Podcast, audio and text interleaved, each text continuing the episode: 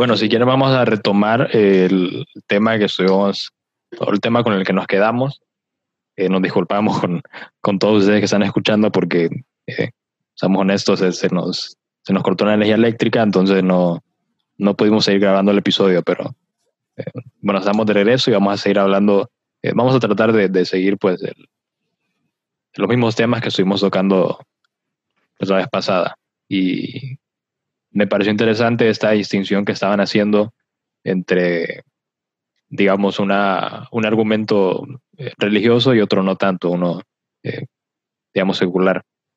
Entonces, eh, teníamos la pregunta y se, mencionó la, la, vez pasada, pero creo que no la hemos terminado de, de, discutir, es en cuanto al, al, matrimonio homosexual que, digamos, está visto por, por, punto del, por un punto de la, de la religión pues no positivo, no se mira de una manera positiva a ese tema, eh, pues le quería preguntar a Matt, ¿por qué una persona eh, que quiere eh, tener un matrimonio homosexual, por qué debería seguir las normas que establece la iglesia? ¿O por qué cualquier persona para, ese, para esa gracia debería seguir las normas que establece una religión cualquiera?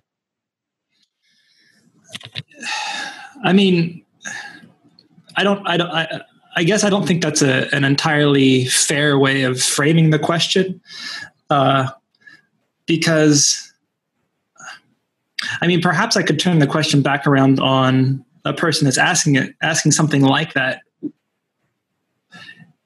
and say something to the effect of, "Why in the world should humanity and human society uh, that has been functioning with more or less the same conception of marriage for thousands and thousands of years, suddenly and without any real evidence that that that it's uh, that there won't be any problems, suddenly change their conception of marriage. Uh, and I think I I think uh, that that's a, a, pretty fair question to ask. And so it's not that that I think that we're asking or I'm asking um, people to live with a Christian understanding of marriage.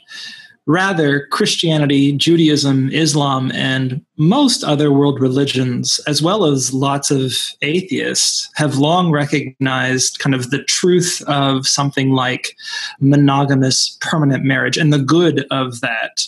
And that's why across human societies, across human cultures, and across religions, you get the the the regulation of sexual relationships and the the the protection of monogamous permanent marriage because it is such a foundational uh, quality of of um, human society. And so yes, of course, Christianity recognizes the good of kind of a traditional heterosexual marriage, but lots of other religions do too, and lots of atheists have also recognized that as well. And so I don't I don't know that you can necessarily have to say it's either a Christian conception or a secular conception. Rather, you can say it's something like a traditional conception of marriage versus a deconstructive or a revisionist conception of marriage.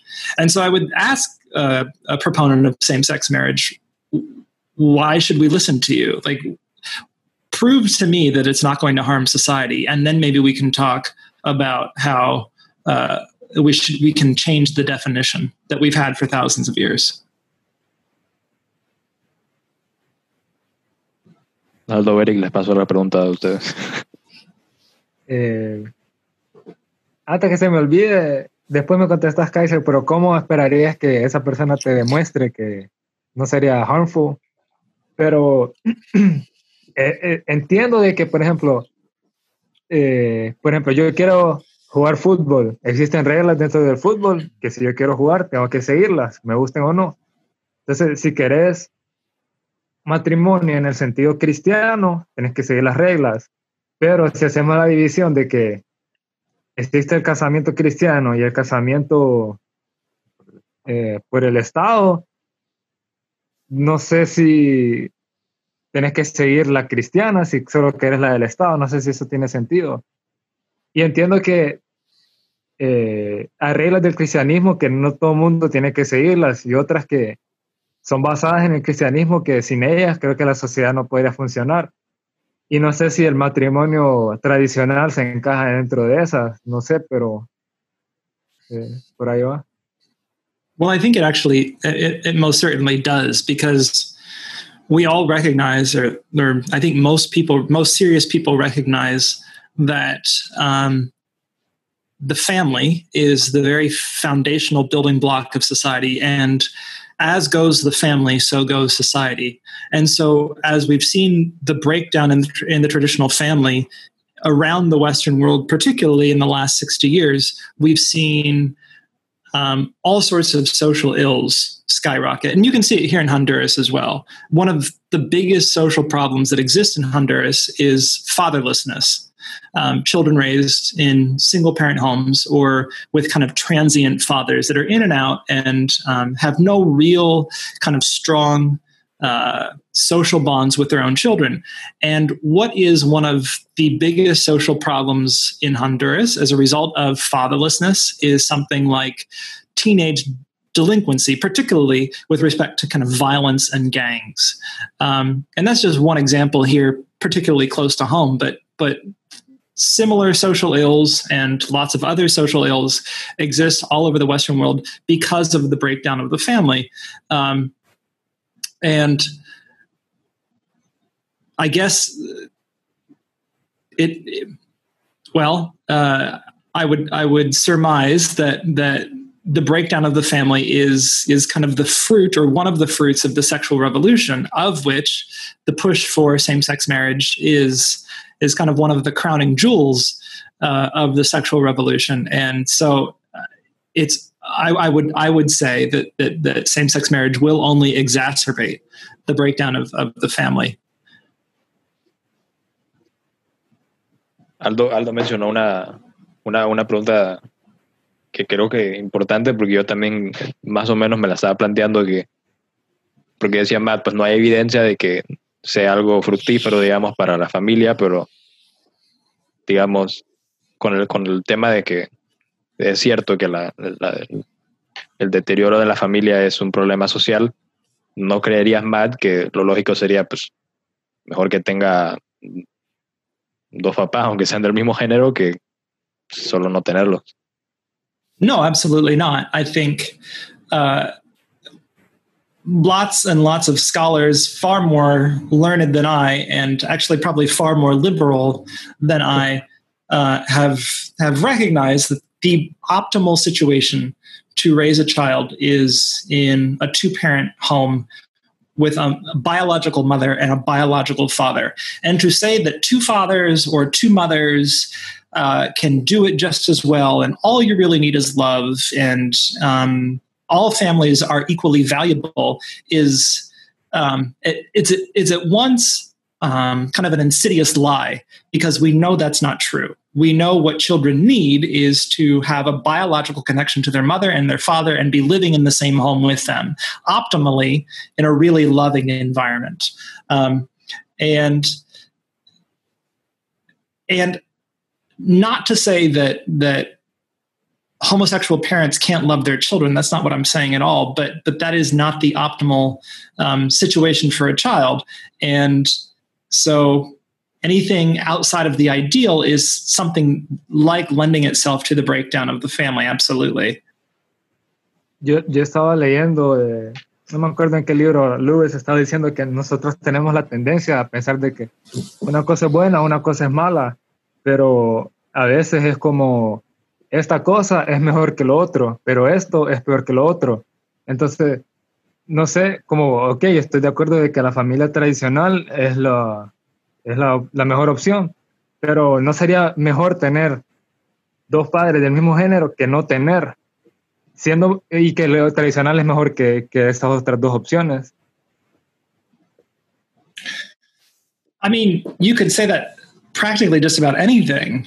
really i mean until you get to the pit of hell like i mean just about everything is better than hell but but there's a lot of really ugliness real ugliness until you actually get there and so i guess the other thing is that as you kind of open up um, as you open up the door to something like uh, same-sex marriage or or the adoption of children by same-sex couples like as that becomes normalized then the next thing becomes that much easier to do which is the adoption of children by three adults living together. And how can you say that that is a bad thing necessarily? Like if, if you've basically said that there is no real difference between two fathers raising a child and a father and a mother raising a child then then upon what grounds do you say, well, except we can't allow three three adults to to raise a to raise a child. Like that would be beyond the pale.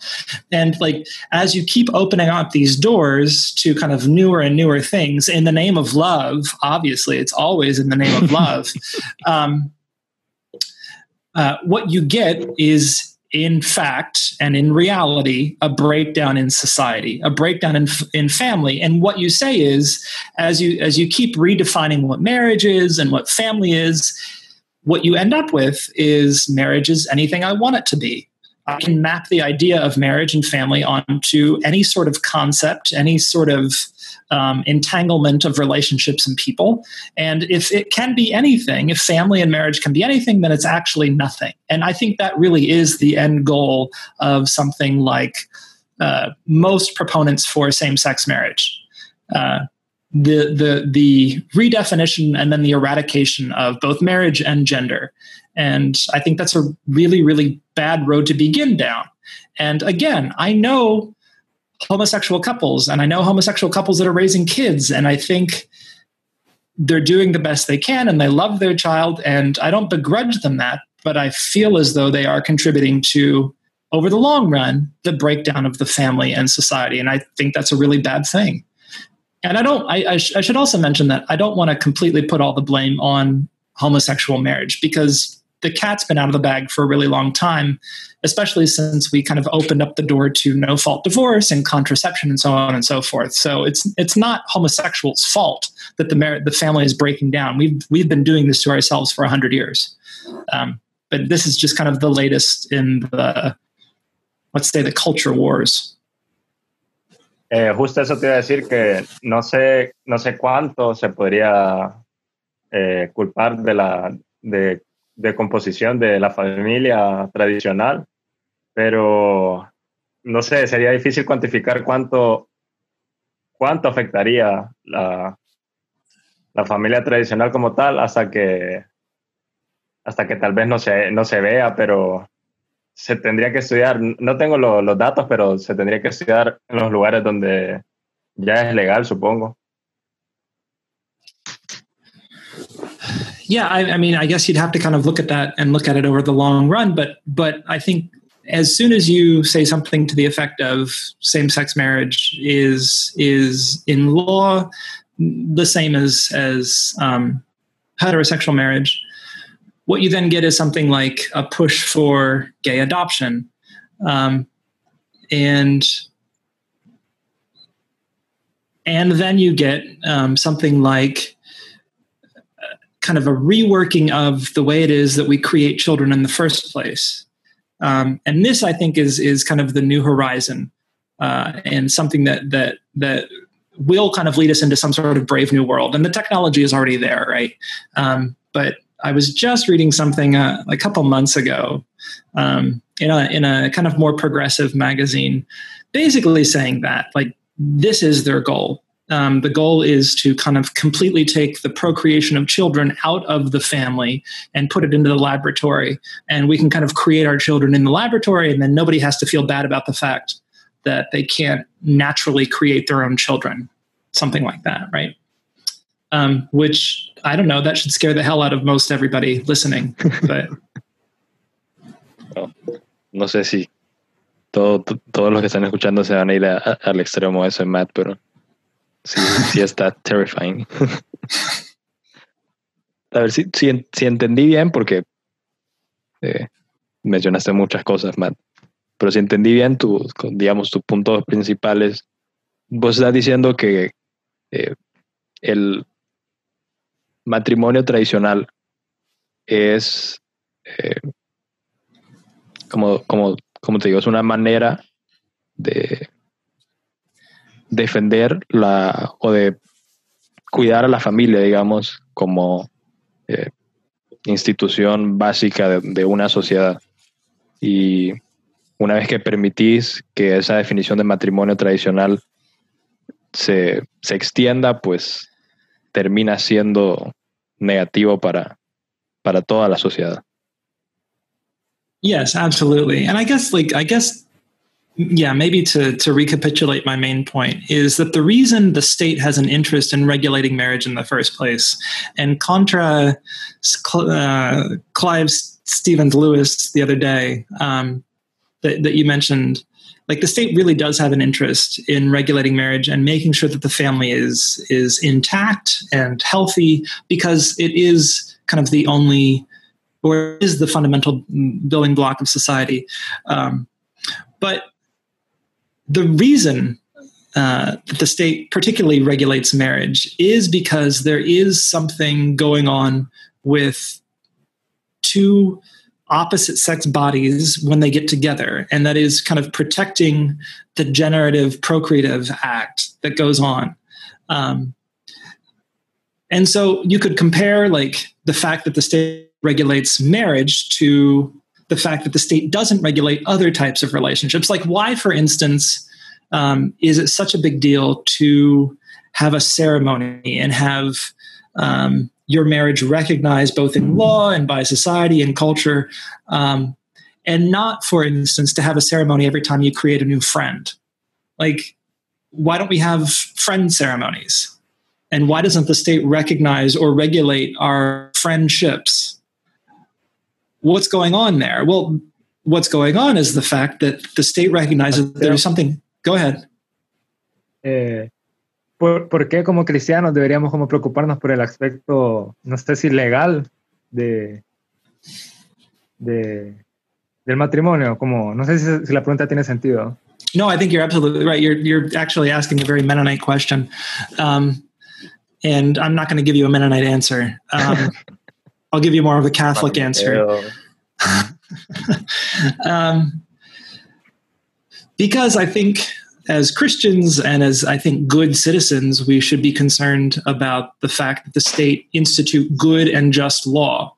Um, and we would say that it is good and just and wise to protect the family. And it is unjust and bad and really unwise to kind of play God with definitions and to play God with children's understanding of where they come from and how they're related to their parents. That's a really bad idea. And it has really, um, really bad implications for society. And so if we love our neighbor, and who is our neighbor, but everybody, and particularly those within who we're, we're in closest contact with, members of our own particular society and culture, well, then we ought to be concerned not to tell them how they how how they should be living, and not to saddle them with um, uh, unattainable kind of religious um, rules, but to kind of point them in, in a in a proper direction. And mostly because this is the way it works best. Like if we didn't care, we just kind of let them all live in hell, not not actually go to hell, but but to kind of live in the hell that is something like being raised in a single parent family, or yeah, I mean, ask anybody raised in a single parent family how that feels. Most don't like it. Pero yo digo así como, ok, so, si sos cristiano, ¿por qué tenés que necesitas que tu matrimonio sea reconocido por el, por el gobierno, por ejemplo. ¿Por qué hacer una, un matrimonio civil? Oh, I see. No, no, I don't. I, as a as a Christian, I don't feel the need to have my marriage recognized by the government. In fact, the government's stamp of approval on my marriage really has no bearing on whether or not I'm actually married. What what what marries me from my perspective is the ceremony before God and the congregation. Um, but I think the government, from from a governmental perspective, it certainly has an interest in wanting to see the family uh, protected and healthy. And so I, get, I guess we could ask the same thing of the homosexual. Like, why is it necessary to have the government sanction their marriage? And I think we kind of asked this question yesterday. Like, why the hell do you need the government to sanction your marriage? If you truly, if it's just love is love, well, then, then the love that you feel for this person should be enough. Eh, creo que hay beneficios legales cuando estás casado. No sé mucho de eso, pero como eh, lo de la, la, división de bienes, los taxes también, creo que hay un, un ¿cómo se dice? Una disminución en los taxes, si no me equivoco. Eh, y también como dije que, bueno, tal vez estoy adivinando, pero como que, como para que sean reconocidos, pues como que no, no sentirse de menos. No, sí, Eric, Eric, por, por ahí va, creo, aunque no creo que tanto eh, parejas heterosexuales como homosexuales se vayan a casar por simplemente por, por temas legales. Suele pasar a veces, pero no creo que ese sea el mayor incentivo. Pero yo te diría, Matt, pues ¿Por qué, lo, ¿Por qué lo desean? Pues porque todos los demás lo tienen, todas las otras parejas lo tienen y lo pueden tener. Entonces creo que lo que están argumentando es por qué ellos no. Eh, también Iba, a mencionar de que más dijo de la revolución sexual, que, o sea, entonces deberíamos como regular todas las cosas que pueden presentar un problema para la familia tradicional, tales como eh, sexo antes de matrimonio, eh, la, la pastilla esa de contra contraception. Eh, no sé qué, otra, qué otros argumentos va. No fault divorce. No fault divorce would be a big one. Absolutely. Sí, sí, también deberíamos regular eso, porque, o sea, como usted dijo, no solo es, no solo sería causa de, no solo sería efecto de same-sex marriage, eh, como los problemas que tal vez puede traer a la familia tradicional. No, absolutely. Yeah, I think if if we as a society really care about the family, we should be not nearly as focused upon fighting this particular battle of same-sex marriage. Although we shouldn't, this really shouldn't be an issue in the first place. Uh, but we really should be focused on kind of fixing the problems within society that lead to um, the need for divorce and and and all sorts of other things. I think particularly, and this is something that that Senator Elizabeth Warren, who is a Democrat and very liberal, um, pointed out in one of her books in the early 2000s uh, the fact that that both parents in order at least in the united states both parents in order for the family to survive have to work outside the home and this is we know this to be particularly bad for children as well um, not that that if one parent or other wants to work that they should be able to but the fact that our economy makes it such that um, both parents must work outside the home. They have no choice. And I can tell you from from my own personal experience, um, as much as we love teaching, and I'm speaking for Julie here. Julie has said many, many times if she didn't have to work, she would much prefer to stay home with the children. Like that's just what she would prefer to do. But she can't do that because the economy makes it that we both have to work outside the home. Um, so, I mean, that would be something that we could um, work towards to help the family as well. I mean, there's all sorts of things that that if the government is particularly concerned about the health of the family, things that they can implement and put in place in order to really secure the health of the family. We began dismantling the family a long, long time ago. Um, but Andre, uh, you asked a particular question. I can't remember what it was, um, but but it, I think it was pretty salient. Que, oh, you said you said. Que go ahead, go ahead. Eh, Porque preguntaste que cuáles son los incentivos de una pues, pareja homosexual, perdón, para casarse por, por medio del Estado. Y pues te decía que pues todas las demás parejas tienen ese derecho de, de hacerlo. Entonces, ¿por qué ellos no? Okay, and so then the question that I asked somebody asking me that question is okay, so why not three people?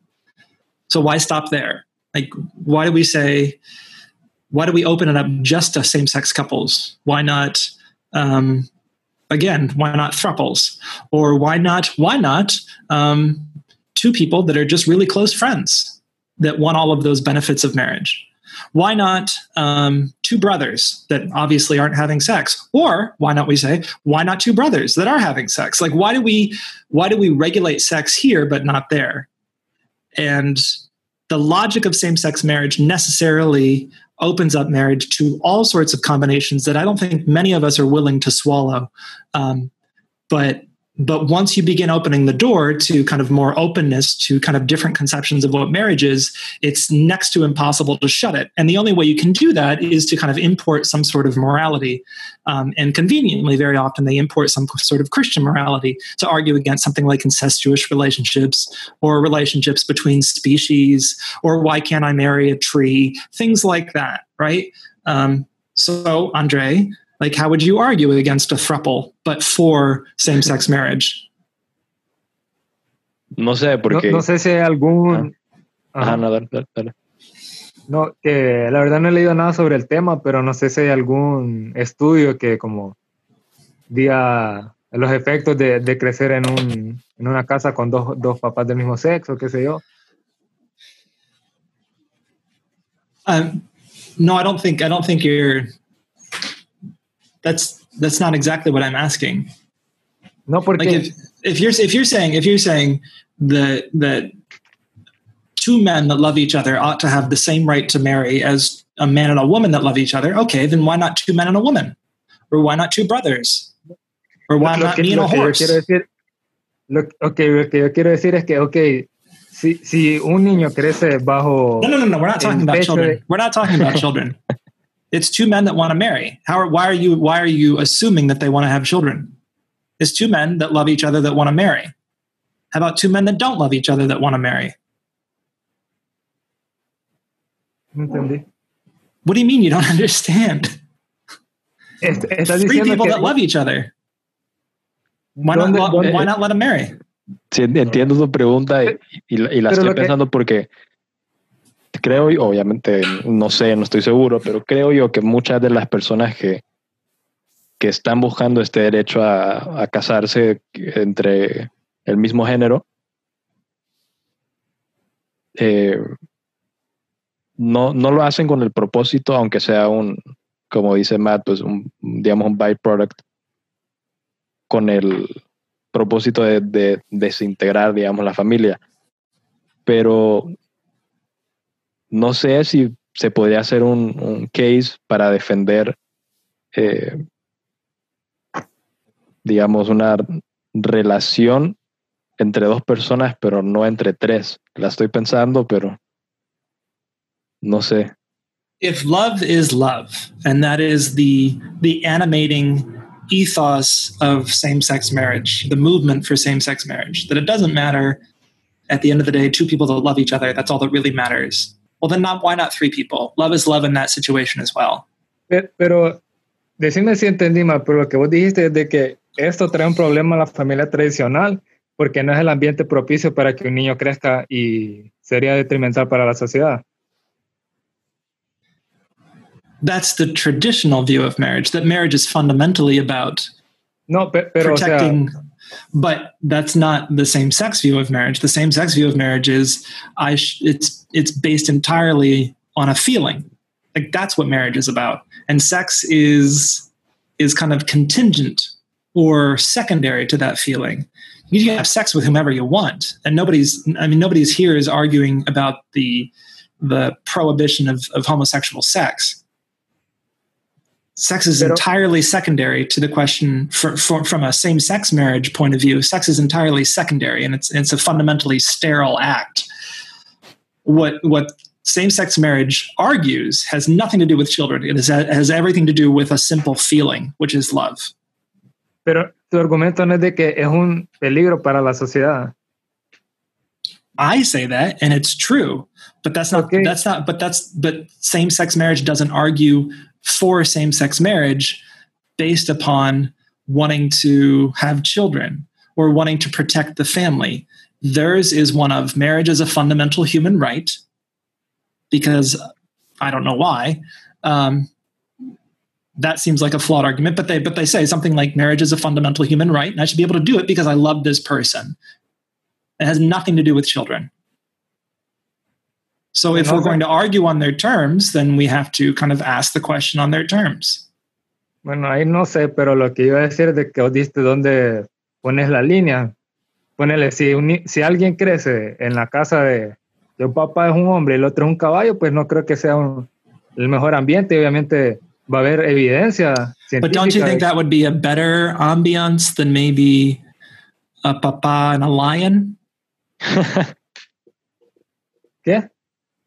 Okay. Creo que lo que está diciendo Matt es que así como vos podés encontrar eh, un, digamos, un ambiente mejor comparado a single parent eh, children, Matt puede encontrar con uno peor que el de un caballo y un hombre. Pero no sé cómo decirlo. Ok, hay evidencia de, de por qué vivir o crecer en una, en una casa con dos papás tradicionales tiene beneficios. Creo que hablamos un poquito en el de racismo sistémico, de eh, los efectos de crecer como sin papá y todo eso. Entonces, lo que yo quiero decir es de que ahí van a haber datos científicos objetivos de por qué esto es mejor que lo otro. Okay. Obviamente. And so I guess I guess if we're okay. going to take that line of argument, then on that alone, we should say same-sex marriage is off limits. Lo que yo quiero decir es de que, ok, si hay evidencia científica de que crecer bajo una casa de que los papás sean del mismo sexo no es beneficioso para el niño, obviamente estoy en contra, pero si, si quitamos a los niños de la, de la, del argumento, sé. I guess okay. I see what you're trying to do, but you're conflating things.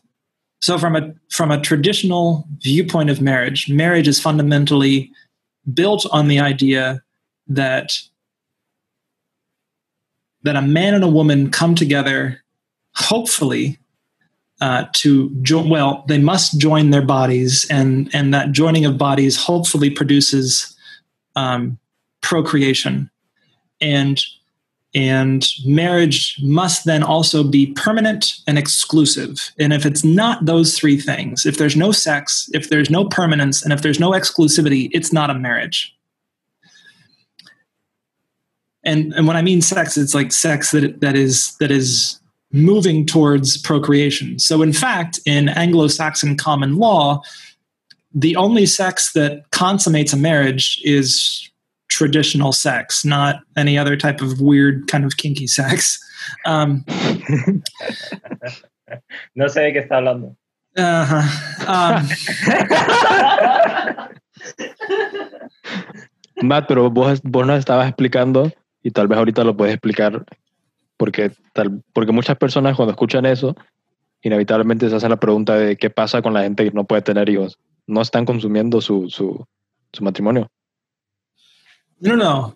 I'm not saying that if you don't produce children, you haven't consummated your marriage. In fact, the Sex Act, the heterosexual sex act, the, is is the consummation of the marriage, and in fact, m- traditional Anglo-Saxon law says that if you haven't consummated the marriage, the marriage is is not actually legal yet. And so, still today, if you can prove that you haven't consummated the marriage, you can you can void the marriage, and that's not considered a divorce.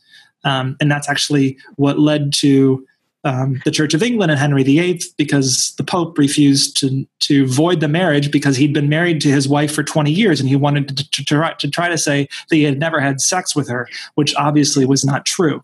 Um, but uh, two people that can't have children, we would say it's it's not it's not a false marriage or or a marriage that is somehow less than because they're still serving as an example to the community. They're still participating in kind of that mystical union of two bodies together. And who knows? Lots of infertile people have actually come and had ended up having children. My aunt and uncle were infertile for many many years and then kind of out of nowhere had a child. Um, and so uh, in, infertility is not necessarily something that is permanent either Sí, sí, entiendo. Yo creo que con, con todo lo que mencionas, sí eh, tiene más sentido lo que estás mencionando, que no es tanto el tema este del, del porque ya como que cambiamos el enfoque a, a lo de la familia, no es tanto el problema de same-sex marriage, sino que eh, el tema de cómo en sí el, el tema del sexo y de, del género se ha vuelto como bien fluido. Entonces cuando esos términos empiezan a obtener cualquier definición, pues siguen consecuencias negativas. I do want to um, try to see if we can hash this out a little bit more with Aldo, though. Because what I was trying to drive at was essentially the traditional case for marriage is one that is built on the assumption that it protects the family and children and women, particularly. Um, because family is the building block of society. But that's not the case that same sex marriage tries to make. They don't come at it saying we're also going to protect the marriage or the, the family, right? And and and conceive of a, of a traditional concept of, of family and and see ourselves as serving um, the fabric of society. What they say is, why shouldn't we be able to get married if we love each other? Um, and and why shouldn't we be able to change the very definition of marriage if we are simply two people that love each other? By saying that if if we love each other, we ought to be able to marry, what they're basing their their conception or their definition of marriage on is not bodily union towards a procreative act. It's not permanence. It's not exclusivity, which is the traditional conception of marriage. It is the feeling of love. Now, I would say many heterosexual couples get together based on that feeling as well. Mm-hmm. They don't see it as one of bodily union, mar- exclusivity, and permanence. They, they that might be there kind of secondarily, but their primary reason for getting married is because of a feeling of love.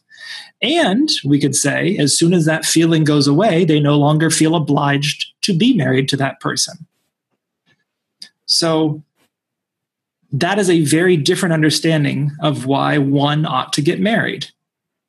The question I have for proponents of same sex marriage is if two people of whatever sex ought to be able to marry each other based solely on a feeling of love, we're not importing conversations about children or family or the fabric of society, but if two people based solely on a feeling ought to be able to marry, then why not three people? How do you how how in the world or how how is it wise, I guess maybe that's a better way of putting it. How how in the world is it a wise thing to begin tinkering with the very definition of marriage and a definition of marriage that more or less goes back thousands and thousands of years? That to me seems like a really unwise move. Um, there is no way to um, to look at something like same-sex marriage as a bodily union towards a procreative act because no children can be produced from it. So fundamentally, you have to base the concept of something like same sex marriage in something other than the formulation of a family. And it has to be built on nothing more than a romantic feeling. Does that make sense? Am I, or does it, that seem like way yeah. off? Pero many heterosexual marriages no son con el propósito de procrear hijos. Yo, yo tengo una pregunta. Ok.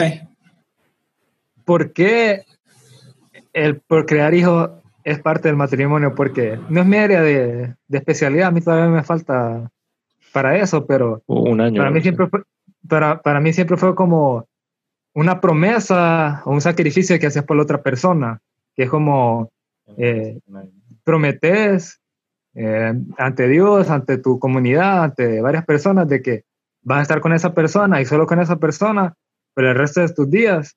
Y obviamente casi siempre vienen los niños después y todo, pero el acto en sí del matrimonio era como una promesa. Right, it's a promise. I guess I'll I'll I'll answer it from kind of inside from inside the marriage and then kind of from outside it, if that makes sense. So, from inside the marriage, yes, it's a promise, but there's a reason it's a promise. There's a reason there's permanence there and exclusivity. It's not just because being in a monogamous relationship with somebody else is is a net good and but because it's a net good for children that are produced. And so I guess to, to make it a little less abstract, um, in my own marriage, as soon as we were married, we had the sense that I'm gonna I'm I'm gonna I don't want to I don't want to speak too uh, explicitly, um, but we had the sense that if we weren't allowing for the possibility of creating children, that there was something missing in our marriage. If it was just about our own happiness, then there would be something something about our marriage that was somehow less than or a little bit empty. And I know couples that that are perfectly happy just being life partners and traveling the world together. And so maybe that's my question from outside the marriage. Why then is it necessary to call yourself married? If if there is no if marriage isn't about children, which I think is kind of what your question is driving at, if marriage isn't fundamentally about children and forming a family, then why why is there such a need to get married in the first place? And that gets back to my particular question why in the world is the state concerned about regulating the notion of marriage but not regulating the notion of friendships We're not regulating the notion of any other sort of kind of interpersonal relationships that exist in the world.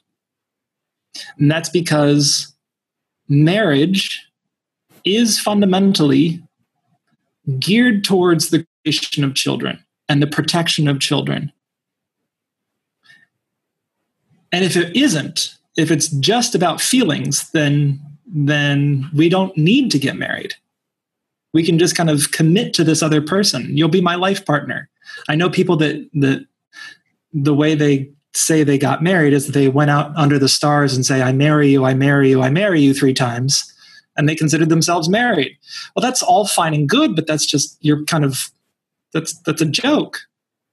And then when they kind of broke up, they didn't get divorced, obviously, because they weren't legally married. But when they broke up, they I guess they did something similar. They shouted to the stars that they were no longer together. um, I don't know if I'm making myself very clear, but I think fundamentally, if marriage isn't about the creation of children, then there's no need for us to be discussing this issue at all.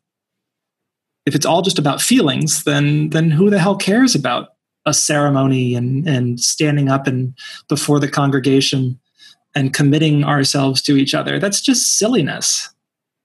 And it makes very little sense. Vos, vos dijiste que cuando se casaron sentían que le faltaba como tener un hijo que como que faltaba algo ¿por qué? o sea ¿qué es lo que te impulsa a querer tener un hijo? ¿o por qué deberías tener un hijo? well I I guess, from a Christian perspective, although you could also kind of argue from all sorts of different perspectives, evolutionary perspective. Um, I think it's it's an innate impulse within all of us. I think it's a perfectly natural impulse.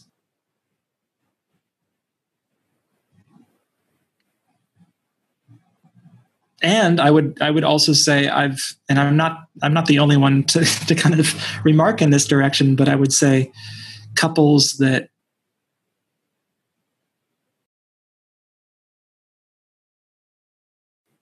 What? so, Aldo, what was your question again? De qué es lo que te impulsa a querer tener hijos, que dijiste que se casaron y pues como que sentían que faltaba algo, que tenían esas como esas ganas. Well, I think it's, I mean, from a, again, from a, a Christian perspective, but you could argue from a number of different perspectives an evolutionary or biological perspective that it, that it's a per, per, perfectly natural impulse to want to have children, and it's a good impulse. Um, and a society that doesn't want children, I think, is a society that um, is in a very dangerous place. It's obsessed with itself Um, it's very materialistic, and um, it's very decadent. And because children are a sacrifice, and I think what we're seeing in the states, in particular places in the United States, is um, cities full of young adults that ha- want nothing to do with with raising children because that would suck their fun out of their lives. They think, um, and that's that's a really awful scenario. I mean, dystopian novels are written about societies that don't want to have children, that type of thing. Es que, no sé, estaba leyendo Four Loves de C.S. Lewis y está diciendo de que Eros es el amor entre los sexos y todo, y de que es como inherente o es natural de que cuando se trata de eso, tenés como el impulso a, a hacer promesas, como desde que, desde que tenés novia, como así, siempre vamos a estar juntas, aunque no, y después tenés la otra y le volvés a prometer las cosas y todo, es como que es normal eh, cuando pasa eso. Entonces, yo también podría argumentar de que ese es otro impulso y que, mm, no sé, como que estás diciendo que cuál es la necesidad de, de como tener la ceremonia, es como, como te dije, era como formalizar una promesa o prometerlo delante de todo el mundo, qué sé yo. No, I, I agree, and I think that's all wrapped up.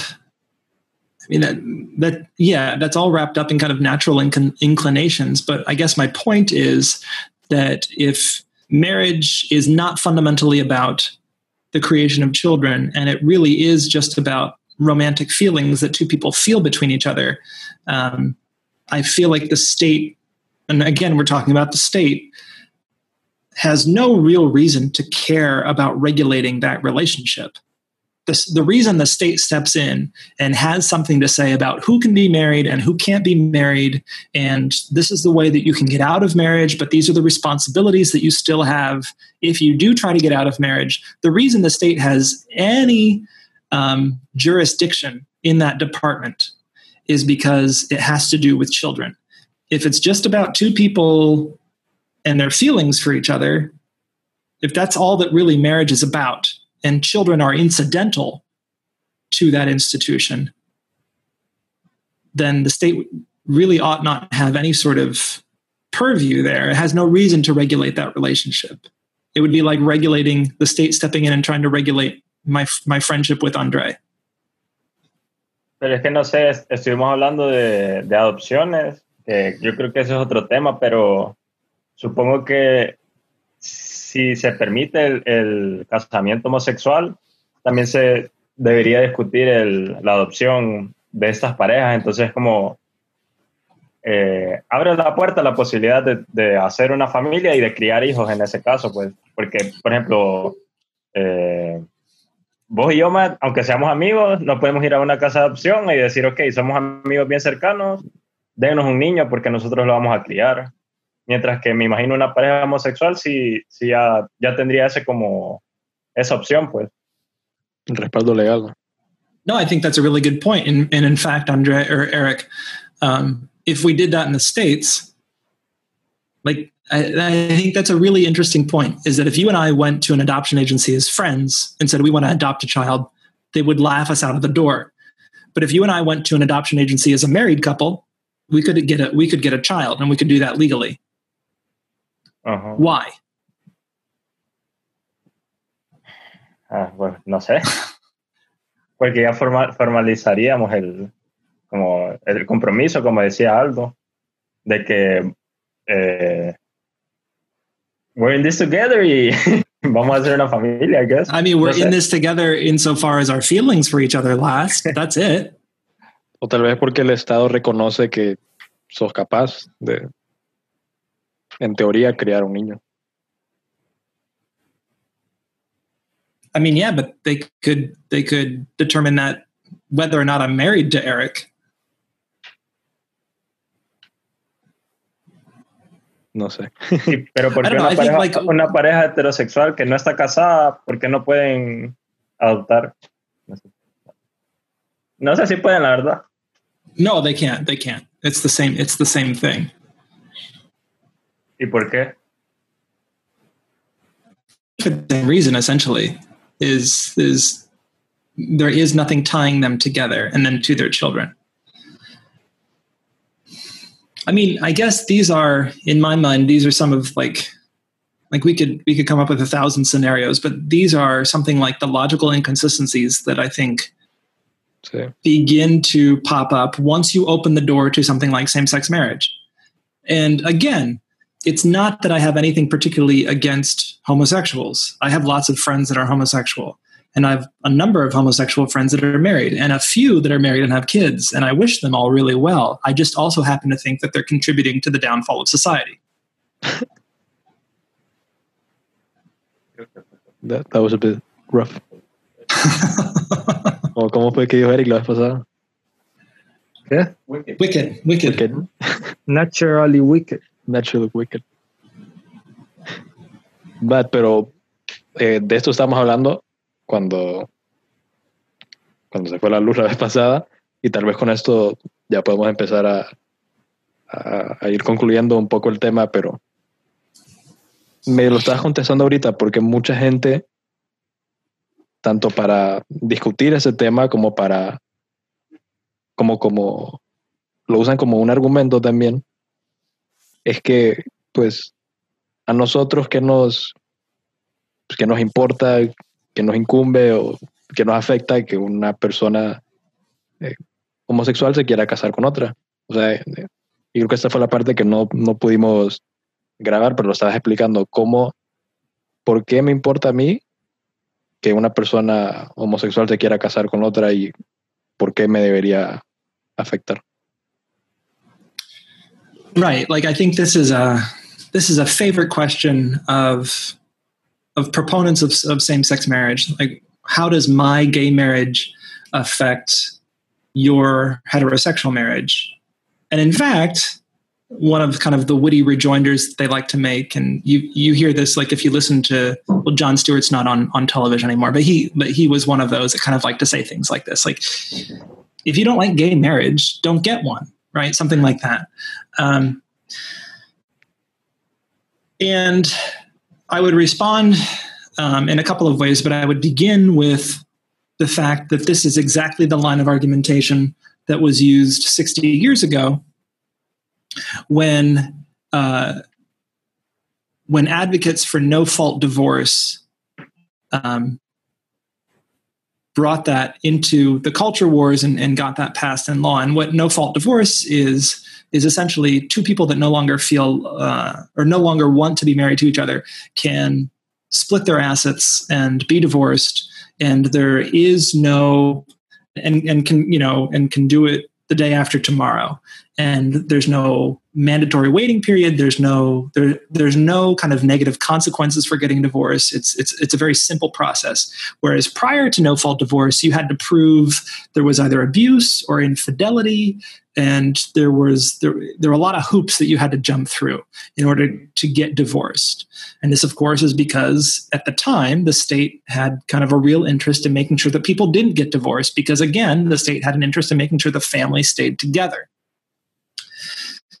so the advocates for no fault divorce said how does my divorce affect your marriage? If you don't want to get a divorce don't get one right? Or if you don't like divorce don't get one. Well, this is kind of a silly argument, I think, because when we look back on the last 60 years, what we see is a minefield of disaster brought about by the loosening of divorce laws and um, all of the social problems that have come out of of the disintegration of the family have only been exacerbated in the last 50 years. Um, and so it seems, I think, a little. Um, it, it's it's disingenuous, but it's also kind of a, a smarmy kind of question to ask because the logic of same-sex marriage and i would say this is some of the harm that can come from same-sex marriage is the idea that there is no fundamental distinction between the genders, that two fathers or two mothers are just as good as a mother and a father, and that it really doesn't matter um, what the composition of the family is. And in fact, all different types of families are equally valid. And what this leads to over time, not overnight, but over time, is a breakdown in the understanding of what gender is. Never mind a breakdown in the, in, in the definition of what marriage is. And so I still put back to proponents of same sex marriage you have no logical rationale upon which to argue against something like three people getting married, or getting married to your sister, or getting married to a horse. If love is love, love is love.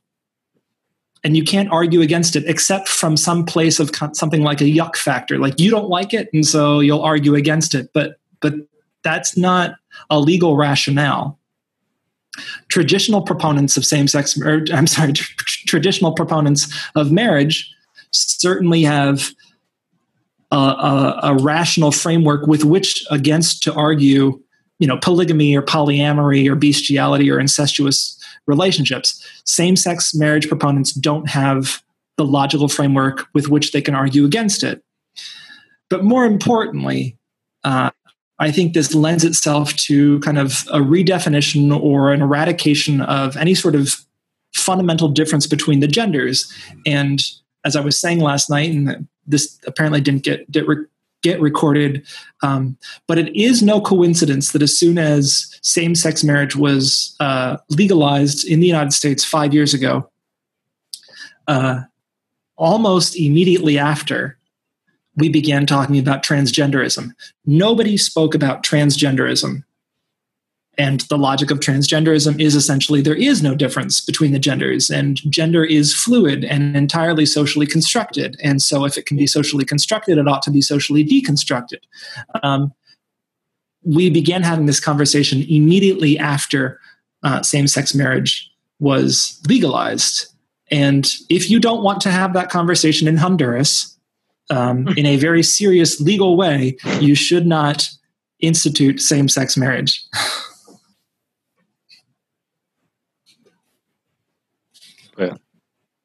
Bueno, allá sería empezar a tocar otro tema que a lo mejor está bueno que lo platiquemos otro día, pero no sé, Aldo y Eric, si quieren igual comentar algo, eh, algo más que, no sé, investigaron o quieren, quieren comentar. Alguna pregunta que tengan igual. Eh, eh, ok, que casi está diciendo que ¿cómo, cómo puede justificar entonces o estar en contra de, de un trío. Y si uso la lógica de, de Kant, de que si estaría de acuerdo de que todo el mundo hiciera eso en el mundo, el universo, no sé qué, cómo es que era la cosa. Uh, I mean, yeah, but I guess you could also use that same kind of logic for it.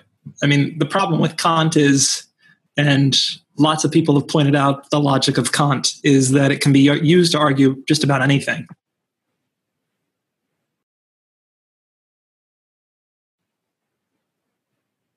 Eric, no, no sé si quieres decir algo igual. Eh, no, ya no, no, tengo nada que decir. No, no, no, tengo nada que decir, no sé si me escucharon. No, sí. Eh, bueno, yo creo que, que independientemente de los eh, temas y argumentos que estuvimos mencionando eh, en este episodio va a ser una, una discusión que se va a estar se va a estar llevando a cabo en casi todos los rincones del mundo en los próximos años. como mencionaba al principio del, de la primera parte del episodio, que no es un, Irma también lo comentaba, que no es un tema de estar en contra de, de la homosexualidad, eso no era, no era y no es el propósito de, de esta discusión es solamente discutir eh, pues el tema del matrimonio en sí, eh, el, tema del matrimonio como una institución. Y, y lo explicó bastante bien, las repercusiones que tiene a un nivel social, tal vez no a corto plazo, pero sí a, a un largo plazo. Y eso era más que todo lo que, lo que lo que queríamos argumentar. También lo mencionábamos, no es de implementar nuestras creencias en, en cualquier otra persona, ese tampoco es el punto. Es solo tratar de buscarle justificaciones y argumentos a ambos lados. Eh, independientemente de todo eso, creo que nos podemos ir con, buenos mensajes que, mencionamos todos, que es, bueno, el tratar de, defender a, la familia, que ya lo mencionábamos y creo que todos estamos de acuerdo que es el, centro de nuestra sociedad y es sumamente importante para, para todas nuestras comunidades. Y el, eh, esta noción de tener eh, relaciones que son más que simplemente un deseo carnal, digamos. Entonces, creo que con esos puntos claves y positivos nos podemos ir independientemente de los de los de las creencias que puede tener cada quien. Entonces, igual gracias Matt, Aldo y Eric por sus eh, sus aportes. Y, y, nada, gracias a todos los que estuvieron escuchando. Otra vez disculpen que se nos cortó como a la mitad del episodio, pero por temas ya fuera de nuestras manos. Y, y bueno, si, si quieren, igual como todos los episodios, si quieren darnos algún comentario, sugerencia, lo que sea de lo que estuvimos hablando, cualquier otra cosa, tanto a nuestro Instagram como al correo, nos pueden escribir y, con gusto los atendemos. Entonces, gracias otra vez por escucharnos y nos vemos la, la próxima semana.